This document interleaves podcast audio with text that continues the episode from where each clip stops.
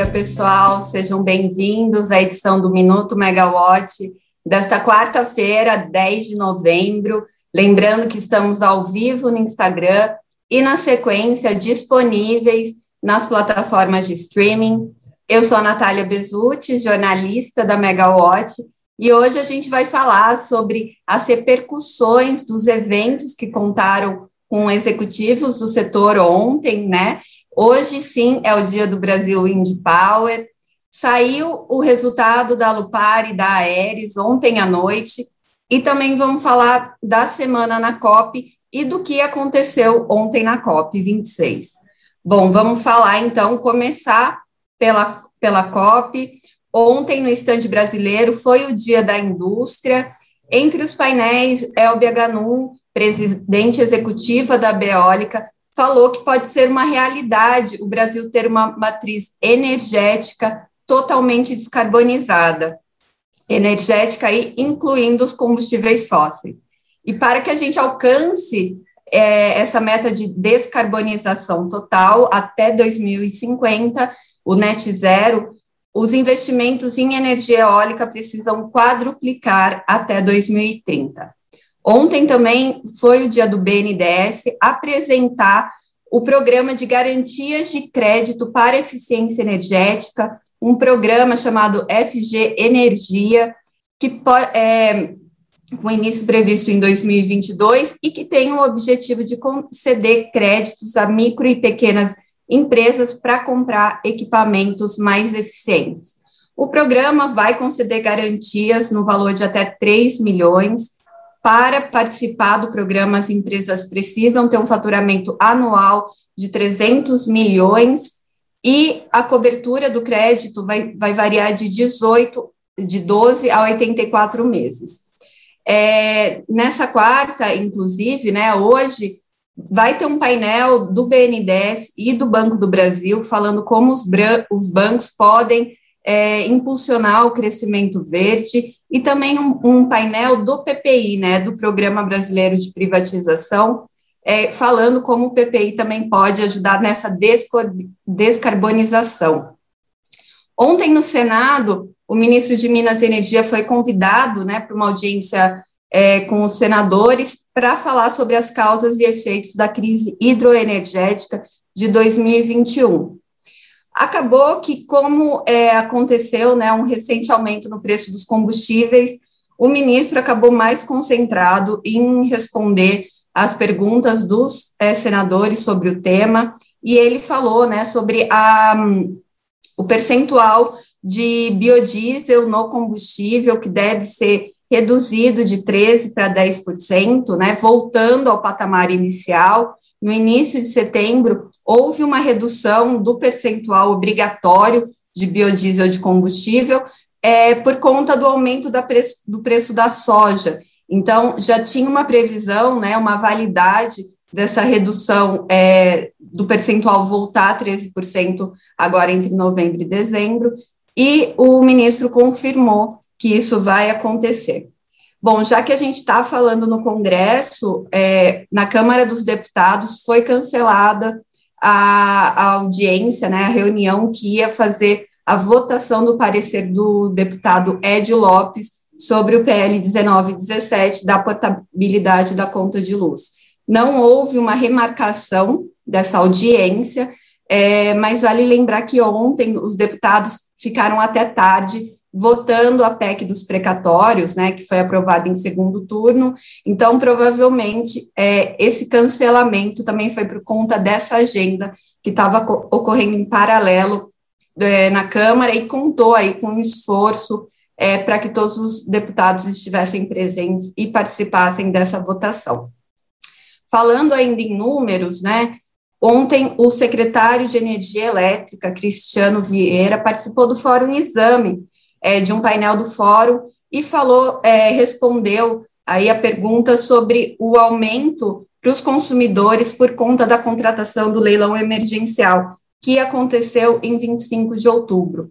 É, vale lembrar que o governo desembolsou cerca de 40 bilhões né, para os próximos quatro anos para garantir a contratação dessa energia. foram 17 empreendimentos, 14 termoelétricas a gás natural, então por isso também o valor aí ficou mais elevado, um preço médio de 1.500 megawatt-hora, em torno disso, é, mas o secretário ressaltou que se você pegar esses cerca de 40 bilhões, né, são 39 na ponta da, da conta, da calculadora, na ponta do lápis, se você pegar esses 39 é, e dividir por quatro anos, vai dar cerca de 10 bilhões por ano, o que é bem inferior do que o Brasil gastou com despacho termoelétrico é, nos últimos 12 meses, que foi de 28 bilhões. Então, se a gente já tivesse essa energia contratada para esse ano, a gente teria uma economia de 18 bilhões para 2021 com a crise hídrica.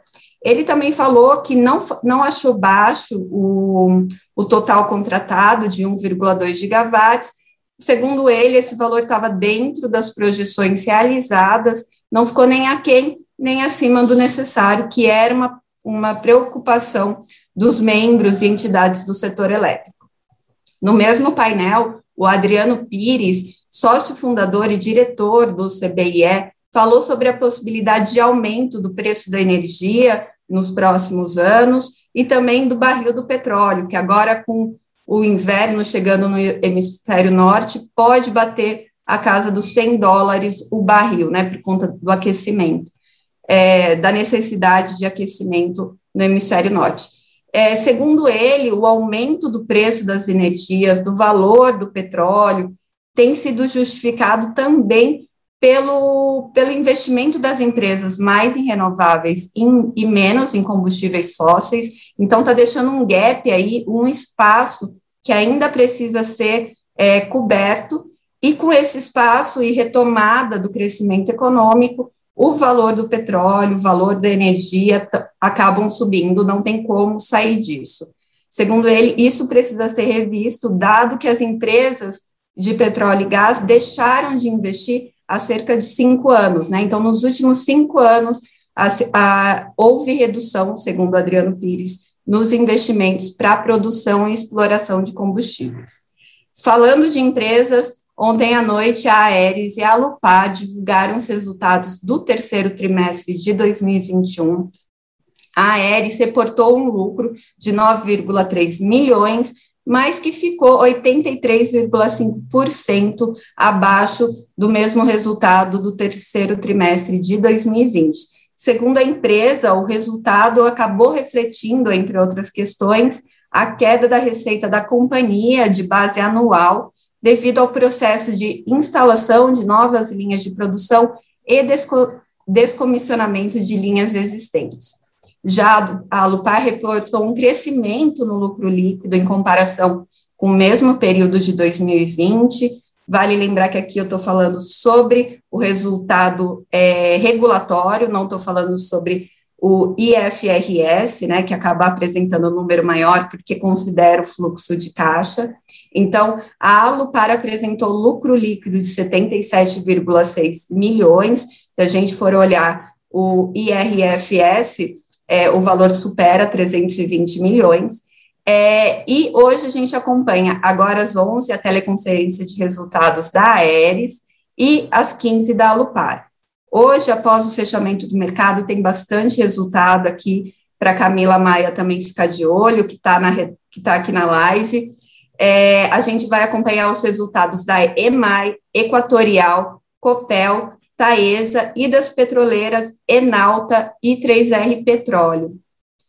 Só para fechar, contar alguns pontos da reunião de ontem da, da diretoria da ANEL, foi aprovada a abertura de audiência pública, que vai ser realizada dia 19 de novembro, né?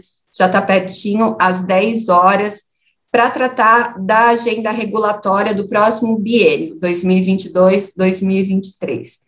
É, dentro da agenda regulatória estão 96 atividades regulatórias, divididas em é, prioritárias, indicativas, e o que a diretoria está carregando para essa próxima agenda são 21% de atividades que não foram concluídas é, 28% de atividades que não foram concluídas em 2021 e eram esperadas para 2021, e 21% de atividades regulatórias novas, muitas surgiram do processo de tomada de subsídios que aconteceu em setembro, e teve muita contribuição aí da sociedade, as, é, associações e empresas do setor.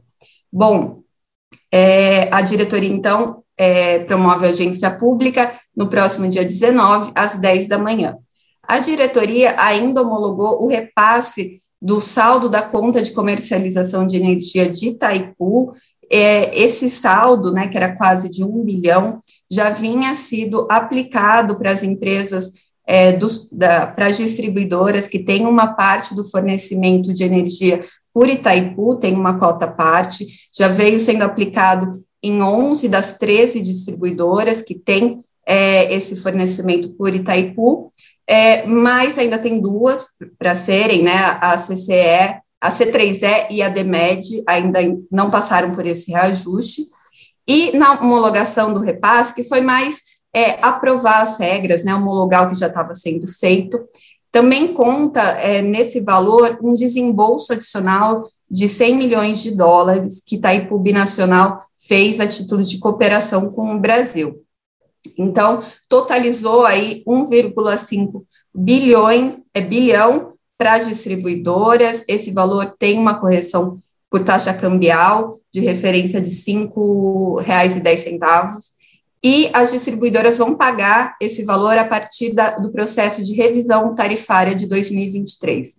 Então, a ANEL liberou esse saldo para a modicidade tarifária, mas as distribuidoras vão ter que repor a partir do reajuste tarifário de 2023.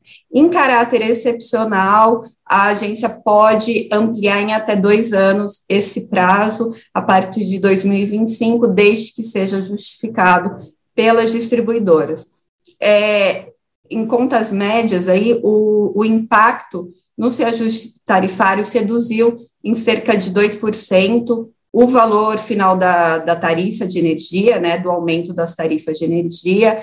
Esse também, é, essa reversão, esse repasse do saldo faz parte daquele conjunto de oito medidas aprovadas pela ANEL no início do ano para tentar deixar as tarifas de energia é, numa em até um dígito, né, na casa de um dígito reajuste.